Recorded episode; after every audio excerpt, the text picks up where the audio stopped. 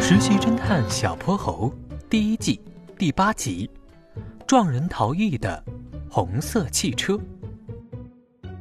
星期三的上午，波波城古藏书楼的管理员老山羊爷爷在前往藏书楼的途中，被一辆飞驰而去的红色小轿车撞倒了。哎呦，哎呦，我的脚呢？我头上的脚断了。老山羊爷爷的脚被撞断了一块，他倒在地上好一会儿，才被路过的珠宝商火烈鸟夫人送去了医院。按道理说，监控系统非常完善的波波城应该很容易就查出来肇事逃逸的司机是谁才对。可不巧的是，在监控视频中，车牌的最后一位数字刚好被一只飞起的蝴蝶遮住了。猎豹警长决定请实习侦探小泼猴来试试。猎豹警长，咱们把车牌的最后一位数字挨着查一下，看看哪一辆车是红色小轿车，不就好了吗？经验丰富的猎豹警长怎么会没想到这一点呢？他早就已经调查过了。不过刚好有两辆一模一样的小轿车，这下小泼猴也无能为力了。从照片上来看，这两辆车无论是品牌还是车型都完全相同，甚至连新旧程度都差不多。从外观上实在难以区分，嗯，不行，还是得把这两位车主都请过来，仔细审问一下才行。猎豹警长赶快调出两位车主的信息，打电话通知他们尽快赶来警局。首先赶来的是袋鼠先生，把他那辆显眼的红色小轿车停在警局门口后，目中无人的袋鼠先生头发梳得油光发亮，高昂着脑袋，斜着眼走进了警局。而这第二位车主，居然是那天把老山羊爷爷送去医院的火烈鸟夫人。珠光宝气的火烈鸟夫人倒是十分谦和有礼，她微笑着向每个人微微点头，轻轻挥了挥手。无一例外的，大家都被她手指上巨大的钻石戒指晃了下眼。那天上午，我是在送珠宝的路上遇到了被撞倒的老山羊爷爷，我看他受伤不轻，就赶快送他去医院了。连医药费都是我付的呢。火烈鸟夫人从钱包里拿出医院的缴费凭证，那可是一笔不小的数目。我们都非常感谢您善意的举动，不过我有一个疑问：您为什么要拒绝老山羊爷爷把医药费还给你呢？猎豹警长皱着眉，紧盯着火烈鸟夫人问。只见火烈鸟夫人突然红了眼眶。他优雅地抬起手腕，用手绢擦了擦挂在睫毛上的泪珠，哽咽着说：“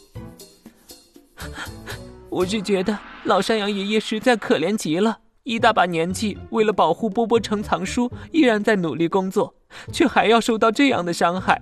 也不知道是谁这么没有公德心，撞倒了老山羊爷爷还要逃逸，就该赶快抓到他，狠狠责罚才对。别惺惺作态了。”我看这个肇事逃逸的人就是你吧？这笔医药费可不是个小数目。如果不是你撞倒了老山羊爷爷，心怀愧疚，怎么会不让他把钱还给你呢？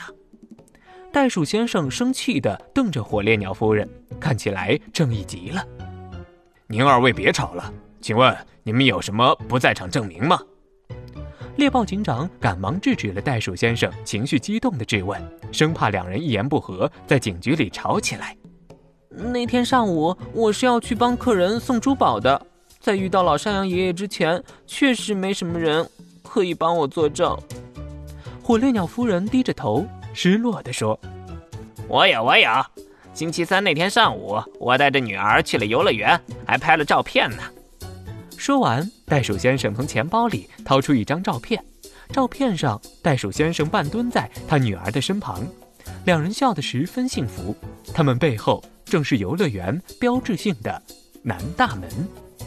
你们看，照片上的日期可不会作假，这足以证明我是清白的了吧？小泼猴隐约觉得哪里不对劲儿。你在说谎！神探小泼猴破案我最牛！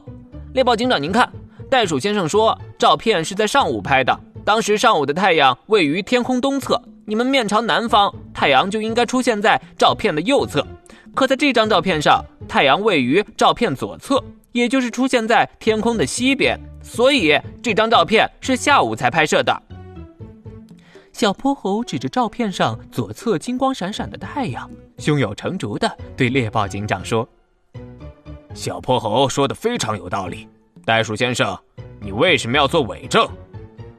猎豹警长盯着袋鼠先生，严肃地问：“我，我上午就去那里了。嗯，不过，嗯，不过上午去的时候没开车。”袋鼠先生吞吞吐吐，他的头上已经冒出了心虚的冷汗。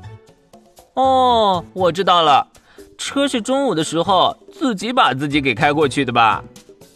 小泼猴听着袋鼠先生拙劣的谎言，忍不住哈哈大笑起来。小泼猴又跑到袋鼠先生的车前，绕了几圈，发现在左边后门上有一块奇怪的凹痕。他赶紧拿出老山羊爷爷断掉的脚比了比，一模一样。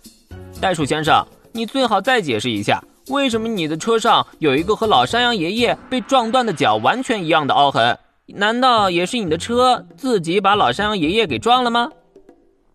这这，袋鼠先生慌了起来。我，唉，我承认了，是我把老山羊爷爷撞倒的。但是最近我女儿报了好几个补习班，实在是没有钱给老山羊爷爷付医药费了。袋鼠先生惭愧极了，他那梳得油光发亮的头发也被自己揉得乱糟糟。报再多的补习班也比不过父母的言传身教。你这样不负责任、胆小怕事，又怎么给你女儿做一个好榜样？猎豹警长气极了，手指用力地敲了敲桌子。